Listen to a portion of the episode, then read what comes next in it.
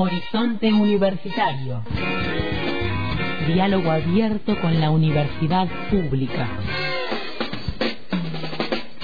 Comunicación de la vida académica y las voces de sus protagonistas.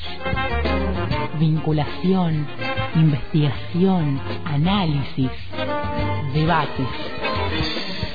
Horizonte Universitario, 20 años de aire contando las realidades de la vida académica.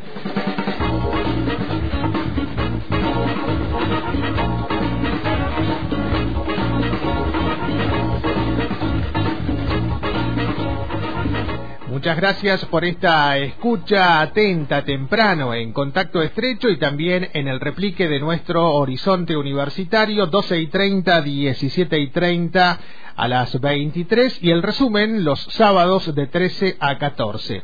Agradecemos como siempre al docente investigador de la Universidad Nacional del Comahue, es profe de geografía y un apasionado por este tipo de cuestiones, más aún de, del sentido social que le da esa información, se llama Javier Grosso y ha tenido durante este fin de semana bastante actividad porque nos ha compartido este movimiento telúrico registrado por la Red Geocientífica de Chile en cercanías de Sausal Bonito. Creo que no fue el único movimiento y ahora le preguntamos a él directamente. ¿Cómo estás, Javier? Omar González desde Antena Libre te saluda. ¿Qué haces, Omar? ¿Cómo va? Buen día. Todo bien por acá. Hubo hubo bastante movimiento en Sausal se Bonito. Ha activado, sí, efectivamente se activó desde la semana, desde el miércoles pasado se registraron dos sismos al norte de Añelo eh, es decir, unos 50 kilómetros al norte de Sausal Bonito. El jueves por la mañana se registró un sismo ya así cercano a Sausal Bonito, que fue percibido por los vecinos.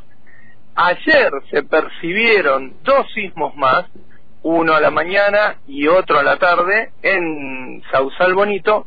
Y esta madrugada, cuatro y media de la mañana, un quinto sismo, es decir, un sexto sismo de esta seguidilla que te estoy contando. Son seis sismos que han ocurrido en cercanías de Añelo, en cercanías del fracking, eh, vos sabés que lo hemos venido conversando en otras ocasiones, todos estos sismos tienen una matriz de comportamiento y es que ocurren muy cercanos a pozos donde se está fracturando efectivamente en estos días. Bueno, has tenido la oportunidad de contarle a la, a, la audiencia nacional, podríamos decir, a partir de una entrevista que te hicieron desde un canal de televisión sobre esta problemática, ¿no? ¿Cómo, cómo explicarle al resto del país que escucha solo los, los buenos augurios que se viene con, con vaca muerta, por ejemplo, los desastres que, produzca, que provoca la hidrofractura, Javier? Bueno, eso es algo venimos charlando y debatiendo bastante yo con, con compas del Observatorio Petrolero Sur de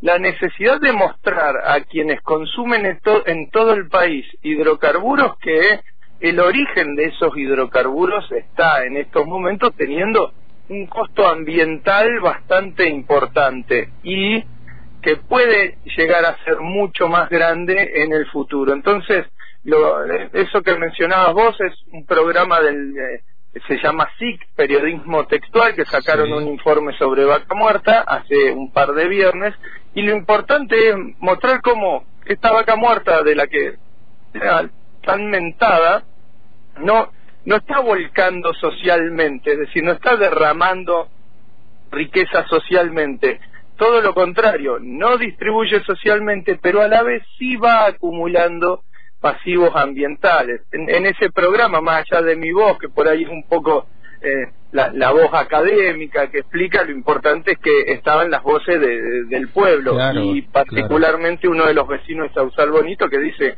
yo me crié toda la vida acá y nunca tembló y, y permitime una, unas palabras que dice eh, ese vecino, dice, está bien que seamos cabecitas, pero no somos tontos. Y lo dice un vecino como cualquiera de los vecinos de nuestros barrios. Es significativo, Javier, que cuando para la actividad de hidrofractura o de fracking ahí en, la zona petrolera, también para eh, el registro de sismos, ¿no? Esto tiene que ver con una relación directa del trabajo, se retoma y rápidamente aparecen este tipo de movimientos telúricos. Exactamente, sí. Nosotros lo venimos investigando desde agosto de 2019 y siempre el comportamiento ha sido ese.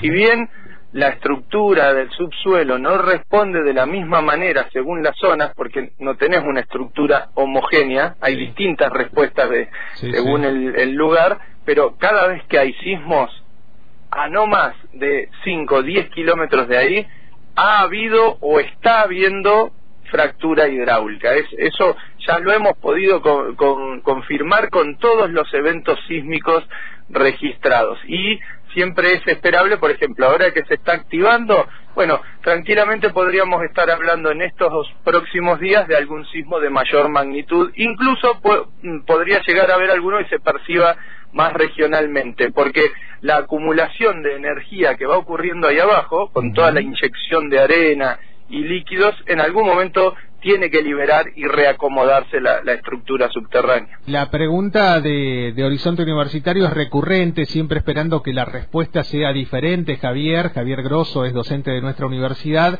¿Qué, han dicho los decisores gubernamentales a partir de esta información que ustedes hacen pública? ¿Se han acercado? ¿Han tomado contacto con, con el equipo? ¿Han mostrado algún tipo de interés? No, no, no. No, no, no dicen absolutamente nada y de hecho siempre aducen la instalación de nuevos sismógrafos. Eso no ha ocurrido con todo el dinero que tienen, por supuesto, eso no ha ocurrido y yo siempre señalo el rol eh, realmente vergonzoso de la institución Instituto Nacional de Prevención Sísmica que es el IMPRES, que todos estos sismos de Sausal Bonito no ha publicado ni registrado ninguno porque son de magnitud baja. Ahora bien, son de magnitud baja, pero tan poco profundos que lo siente la población, es decir, efectos sobre la población tienen. Y un instituto dependiente de la Secretaría de Obras Públicas de Nación, que se llama de Prevención Sísmica, no registre ni tenga los cálculos de esta sismicidad baja, pero importante para la población, es francamente vergonzoso. Lo he dicho en otras ocasiones y lo sigo sosteniendo. Esperemos que registren el sismo de hoy, que según Red Geo es de 2,7. Ese sismo lo tendrían que registrar, pero no lo espero, eh, no, no pongo grandes expectativas. Gracias Javier por el contacto con Radio Antena Libre y por esa abundante información que nos va socializando, lamentablemente cada vez que se produce este tipo de movimientos. Un abrazo. Dale, gracias Omar, saludo a toda tu gente. Chau, chau. Docente de nuestra Universidad Nacional del Comahue, profesor de Geografía, se llama Javier Grosso, estaba al habla con nosotros en Horizonte Universitario. Horizonte Universitario, 20 años de aire contando las realidades de la vida académica. Nuestras emisiones de lunes a viernes, 7.50, 12.30, 17.30 y a las 23. También podés escuchar el resumen semanal de Horizonte Universitario los sábados de 13 a 14. Horizonte Universitario, 20 años de aire contando las realidades de la vida académica. Locución, Antonella Supo. Conducción y producción general, Omar González.